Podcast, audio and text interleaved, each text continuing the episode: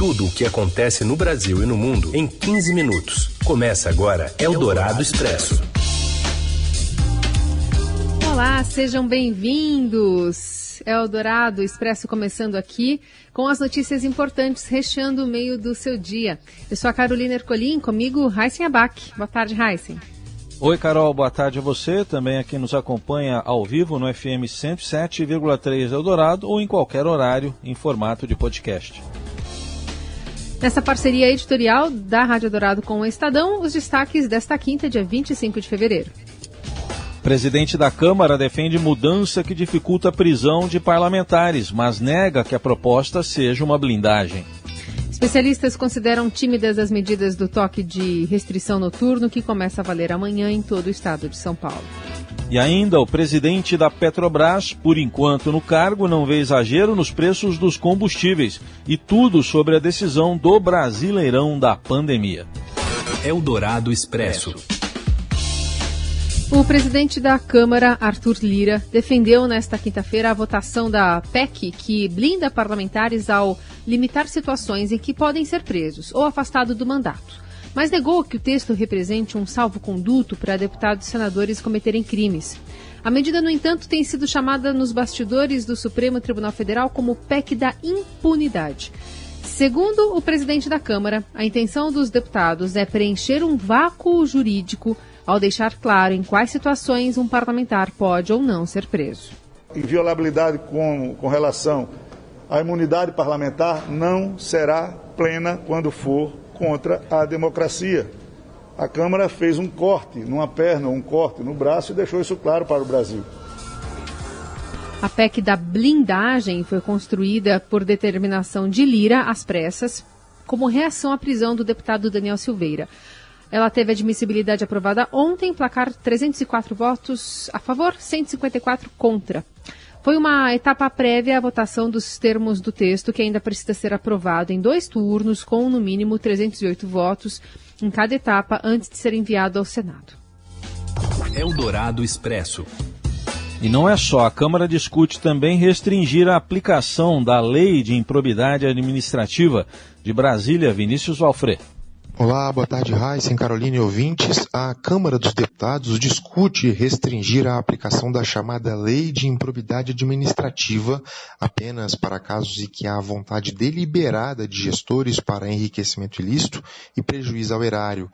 A mudança em debate deixa em alerta órgãos de fiscalização que apontam dificuldades para a comprovação da real intenção dos gestores e veem um oceano de condutas graves ficando isentas. Há quase 30 anos, a lei de improbidade é uma fonte de preocupação permanente para agentes públicos que usam os cargos para aumentar seus patrimônios, beneficiar parentes e amigos ou desperdiçar recursos públicos. As mudanças sugeridas estão sendo consideradas um grande retrocesso no combate à corrupção. A lei em vigor define como condutas que configuram improbidade, o enriquecimento ilícito, atos que causem prejuízo ao erário e atos que violem os princípios da administração pública. A proposta mais recente em discussão acaba com o item das violações, o que abre brecha para tornar impunes práticas como nepotismo, a carteirada de agentes públicos, a não prestação de contas e até casos de fura-fila da vacinação contra a Covid. Eldorado Expresso. O Senado aprovou um projeto de lei permitindo que o governo, governo assuma os riscos decorrentes da aplicação de vacinas. O principal entrave é a compra de imunizantes da Janssen e da Pfizer, que inclusive já tem registro definitivo da Anvisa. O texto prevê ainda que a iniciativa privada compre vacinas, mas com algumas condições. O projeto deve ser votado ainda nesta semana na Câmara, só que o presidente Bolsonaro, crítico dos termos exigidos pela Pfizer, acenou com a possibilidade de vetar esse projeto. Enquanto isso, o Ministério da Saúde faz confusão na entrega das vacinas já prontas. A pasta admitiu erro ontem e trocou a quantidade de doses. O Amapá, que deveria receber 2 mil vacinas da AstraZeneca, recebeu 78 mil. Um carregamento que deveria ter ido, na verdade, para o Amazonas. Eldorado Expresso. O ainda presidente da Petrobras, Roberto Castelo Branco, se pronunciou pela primeira vez após a intervenção de Jair Bolsonaro na estatal, que indicou o general da reserva Joaquim Silvio Luna para o comando da empresa. Em meio a críticas à política de preços dos combustíveis da companhia, que seguem a cotação internacional do petróleo, foi assim que se manifestou Castelo Branco ao apresentar a analistas do mercado o resultado da Petrobras no quarto trimestre de 2020. Ele disse que não há exagero de preços dos combustíveis no Brasil, embora os expostos sejam elevados, ele disse que se manifestava assim baseado em estatísticas com preços de 160 países e que a média dos preços do país está abaixo da média global. Mesmo com uma correção pela renda per capita, os preços ficam ligeiramente abaixo da média global, disse em teleconferência. Castelo Branco defendeu a política de preços de combustíveis da estatal, que é a PPI, Política de Paridade Internacional. Este ano a Petrobras já reajustou os preços nas suas refinarias quatro vezes, com isso diesel e gasolina acumulam, no caso do diesel, 27%, da gasolina 34% em 2021.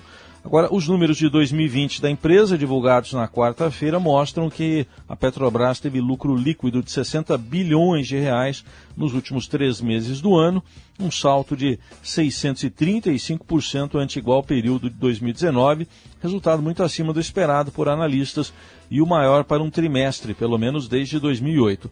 No acumulado do ano passado, a Petrobras conseguiu um resultado positivo, mas bem menor, de 7 bilhões e 100 milhões de reais. Eldorado Expresso.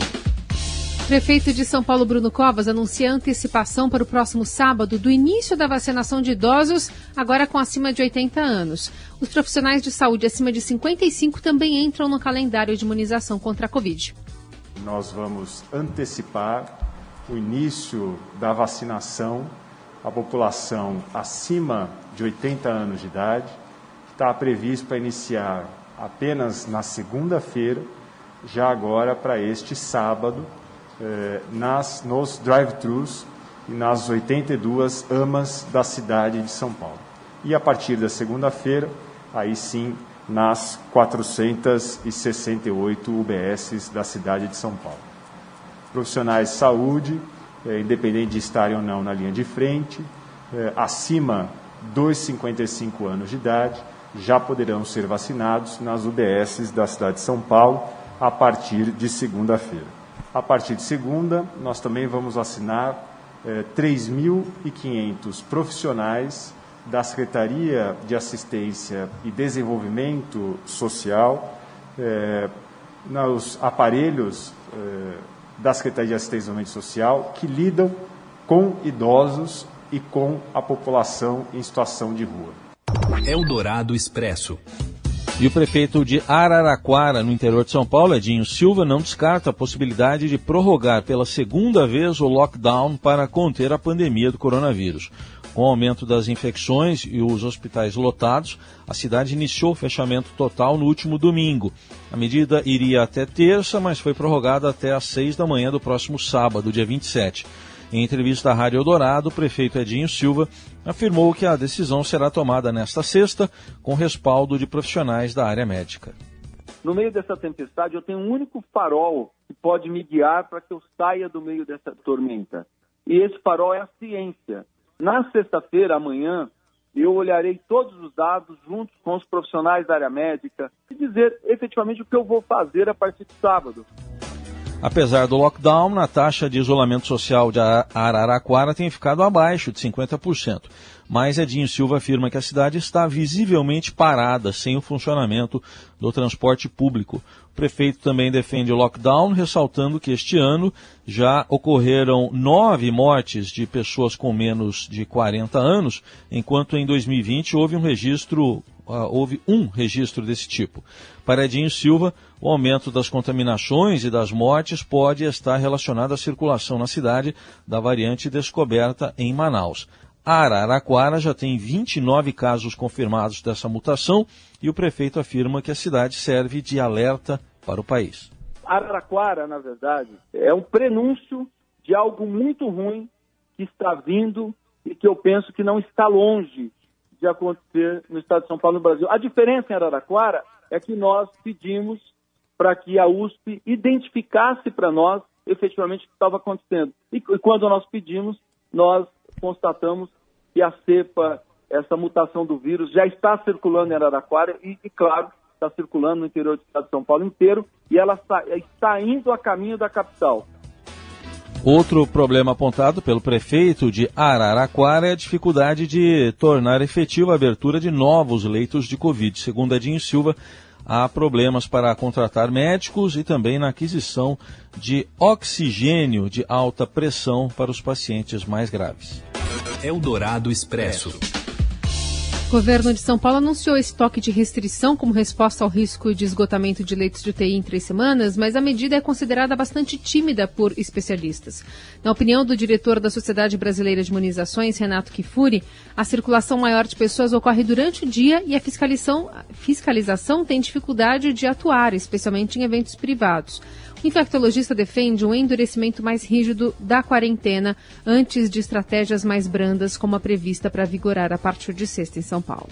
A pressão é grande da economia, a pressão dos trabalhadores. São medidas politicamente impopulares para o governo, não só de São Paulo, mas de todo o Brasil, muito duras de fazer é compreensível, mas tecnicamente eu acho que seria mais prudente ter feito medidas mais duras agora e com reavaliação em 15 dias. Talvez você tivesse um resultado de estancar essa curva de crescimento mais rápida.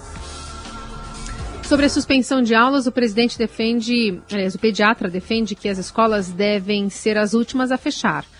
O Kifuri acredita, ainda assim, que é possível que algumas regiões precisem fechar as portas para impedir o avanço da pandemia e citou o exemplo de Manaus. Eldorado Expresso. O Brasileirão da Covid está acabando. E o Robson Morelli fala sobre a última rodada do campeonato. Olá, amigos! Hoje eu quero falar da decisão do Campeonato Brasileiro. Ai, ai, ai! Só dois times chegam à 38 rodada em condições de ficar com a taça. Flamengo lidera a competição joga em São Paulo contra o São Paulo no Morumbi e se ganhar é bicampeão nacional, bicampeão brasileiro. O outro time que pode chegar à taça é o Internacional, recebe o Corinthians lá no Beira-Rio tem que fazer um resultado melhor do que o Flamengo. Se o Flamengo ganhar, já era, o Internacional não tem chance nenhuma. Se o Flamengo perder ou o Flamengo empatar, o Internacional tem que ganhar a sua partida e aí sim o campeão vai ser lá no Rio Grande do Sul. A CBF organiza duas festas, duas festas. Leva uma taça para o Morumbi e outra taça para o Beira Rio. Organiza o palanque onde os jogadores campeões vão subir leva também quantidade de medalhas para presentear os jogadores e comissão técnica. Então, duas festas armadas, uma no Beira-Rio, outra no Morumbi, mas o torcedor brasileiro só vai ficar com uma. Ou o Flamengo campeão, ou o Internacional campeão. Lembrando que todos os jogos desta última rodada do Campeonato Brasileiro começam às 21h30. Todas as partidas. É, alguns, alguns clubes ainda com metas para conseguir, Libertadores, é, posicionamento da tabela, premiação, no caso, Sul-Americana. É, o Vasco deve confirmar o seu rebaixamento, só falta é, é, a matemática é, é, confirmar, porque praticamente já está rebaixado, precisa tirar uma diferença de 12 gols, isso é muito, muito impossível. É, e a rodada, o campeonato acaba nessas condições, ou com o Flamengo campeão, ou com o Internacional campeão. É isso, gente. Falei, um abraço a todos, valeu! Eldorado Expresso. Amigos e confidentes de longa data, o ex-presidente americano Barack Obama e o cantor, cantor Bruce Springsteen agora têm um podcast para chamar de seu. Spotify lançou nessa semana os dois primeiros episódios de Renegades, Born in USA, que terá outros seis episódios veiculados semanalmente abordando temas como racismo, paternidade e a tensa polarização política que domina a sociedade americana, mesmo após a derrota de Trump na eleição presidencial de 2020. Extraído de uma série de conversas entre os dois no estúdio caseiro de Springsteen, em Nova Jersey, em julho a dezembro, foi nesse período que eles gravaram, o podcast é uma discussão investigativa sobre a vida nos Estados Unidos. Ponto final no Eldorado Expresso. Amanhã tem mais. Uma boa quinta-feira. Welcome pro Obama e pro Bruce Springsteen ao mundo dos podcasts. E uma boa quinta para todos. Até amanhã. Você ouviu Eldorado Expresso tudo o que acontece no Brasil e no mundo em 15 minutos.